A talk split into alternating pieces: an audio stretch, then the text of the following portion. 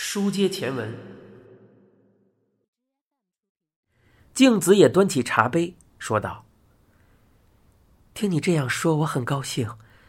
不过还是给你惹麻烦了，真的很抱歉。也许我们暂时不见面好些。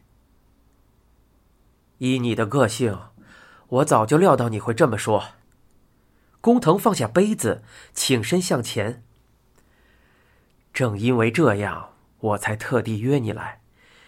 你迟早会知道警察找过我，还不如先告诉你，免得他们去问你时太过惊讶。你完全不用顾忌什么。他们问了我的不在场证明，但有人替我作证，他们迟早会对我失去兴趣。这就好。工藤说。我更担心你啊！他们迟早会查出我不是共犯，但他们对你紧追不放，好像认定了你就是主犯。一想到今后他们会一直缠着你，我就很郁闷。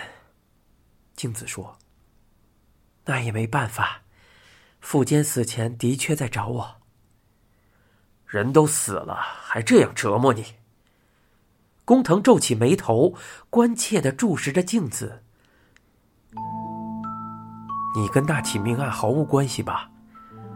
我问这话不是怀疑你，只是希望你和富坚之间有什么，能坦白告诉我。静子看着工藤严肃的面孔，他觉得这才是突然约他见面的真正用意。他对他并非全然信之不疑。静子挤出微笑：“你放心，与我毫不相干。”工藤点点头，看看手表，说道：“我相信，但未听你亲口说出，就是不放心。既然出来了，一起吃个饭吧。我知道一家烧烤店很好。对不起，今晚我没和梅里打招呼。哦，那就不好应邀你了。”工藤拿着账单站起身，走吧。趁他付账时，镜子再次扫视四周，没看到可疑之人。虽然觉得对不起工藤，但在他没洗清嫌疑前，还是得稳妥些，还是得妥当些。这也表示警方还在距离真相很远的地方调查。话说回来，该不该继续发展和工藤的关系，镜子也很犹豫。他希望两个人更亲密些。可一旦希望成真，他又怕招来更大的麻烦。食神面无表情的面孔总在他脑海里浮现。工藤付完账单，说道：“我送你回去吧。”“不了，我自己坐电车回去就可以了。”“没关系，我送你。”“真的不用了，我想顺路买点东西。”尽管难以释怀，工藤还是对他一笑。那今天就这样，我再打电话给你，让你破费了。镜子说完，转身离去。越过通往品川车站的斑马线，手机响了。镜子边走边拉开皮包，一看来电显示是小袋子。喂。镜子啊，我是小袋子，你现在说话方便吗？小袋子的声音带着奇特的紧张。方便，你说怎么了？刚才你走以后啊，警察又来了，问了我很奇怪的问题，我想还是和你说一声比较好。镜子握着手机，闭上眼睛，又是警察。他们就像蜘蛛网一样，从四面八方把他缠得动弹不得。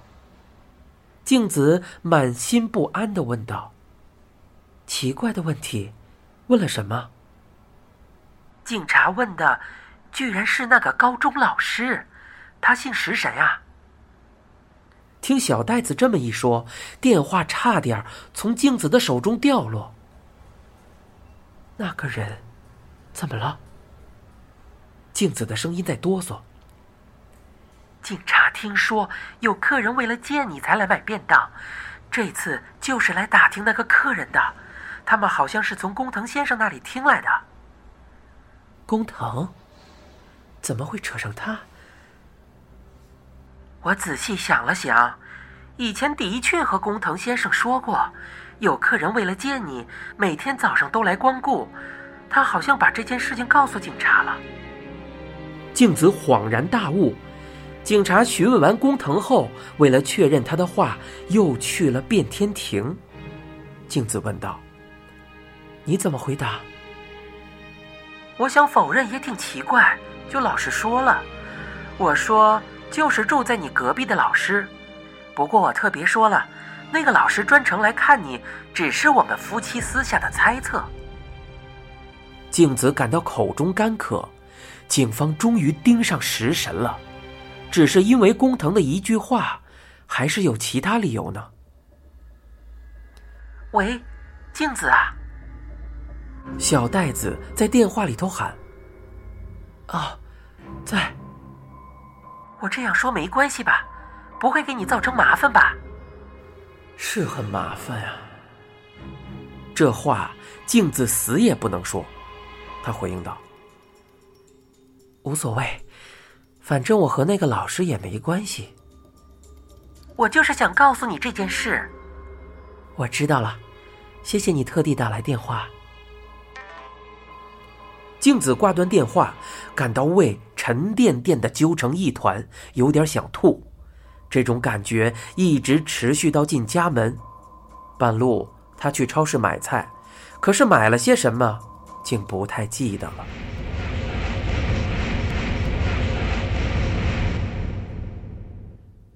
听到隔壁开门关门的声音，食神正坐在电脑前，屏幕上映出三张照片：工藤的两张，静子走入饭店的一张。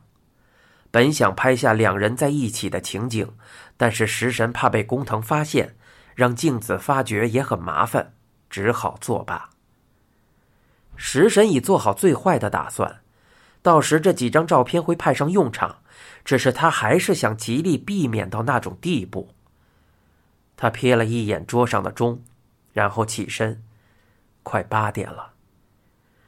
看来镜子和工藤见面的时间不长，这令他稍微安心。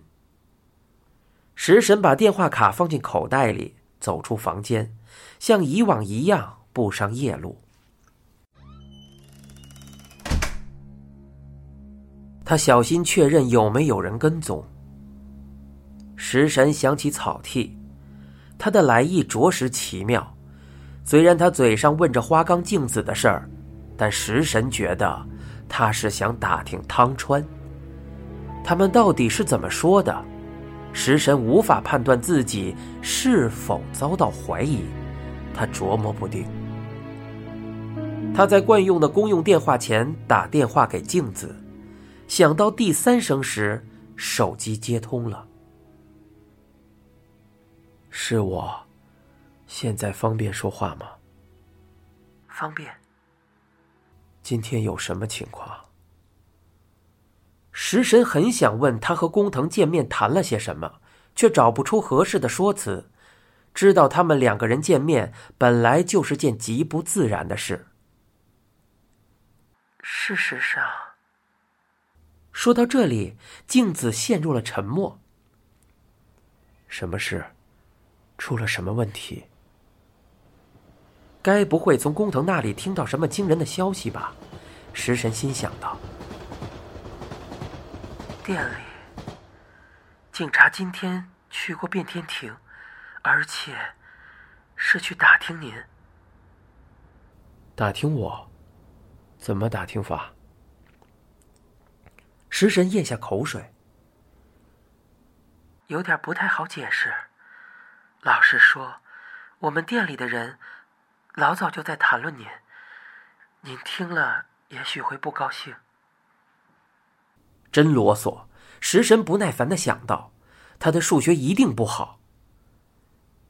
我不会生气，请你开门见山的直说，店里的人谈论我什么？一定是嘲笑我的外表。食神心想到：“我说绝对没这种事，可是店里的人，他们说，您是为了见我才来买便当。”啊！食神的脑中霎时一片空白。对不起，他们只是在说笑，没别的意思，我也没把这件事当真。镜子想解释，可是食神连半个字都听不进去。原来，除了他以外的人是这样看待他，并非误解。他的确是为了见镜子，每天早上去买便当。若说他从不期待他感受到自己这片痴心，那是骗人的。然而，一想到连旁人也这么看他，他不禁全身发热。他这个模样喜欢上的那种女人，别人怎么会不嘲笑他呢？镜子问道：“您生气了？”食神连忙干咳：“ 没有。”那么，警察问了些什么？警察听到这个说法，便来店里问是什么样的客人，他们就说出了您。哦。警察是从哪里听来的？食神依然感到体温上升。这个我就不太清楚了。他们问的只有这个。是。食神握着话筒，点点头。现在不是狼狈的时候，虽然不清楚来龙去脉，但警方逐渐把焦点对准他，却是不争的事实。必须想出应对之策。他问道：“令爱在旁边吗？”您说梅里，他在。能不能请他接电话？好。食神闭上眼，草剃他们有何企图行动？接下来会怎么出招？他集中精神思量这些，头脑中忽然浮现出汤川的面孔，食神不禁困惑。这个物理学家究竟想干什么？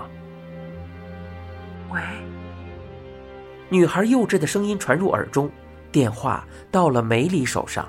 食神表明身份后，继续说道：“我是食神，十二日和你聊电影的人是石香。对，这个我已经告诉警察了。另一个朋友，他叫玉虚瑶。”后来你和他聊过电影吗？没有，就只有那一次，但以后可能还有机会再聊。你没把他告诉警察？没有，只提到石香。您告诉我最好不要说。没错，但现在可以说了。食神一边留意四周，一边详细指点着。你正在收听的是一辆松鼠播讲的《嫌疑人 X 的现身》，欲知详情，请听下回。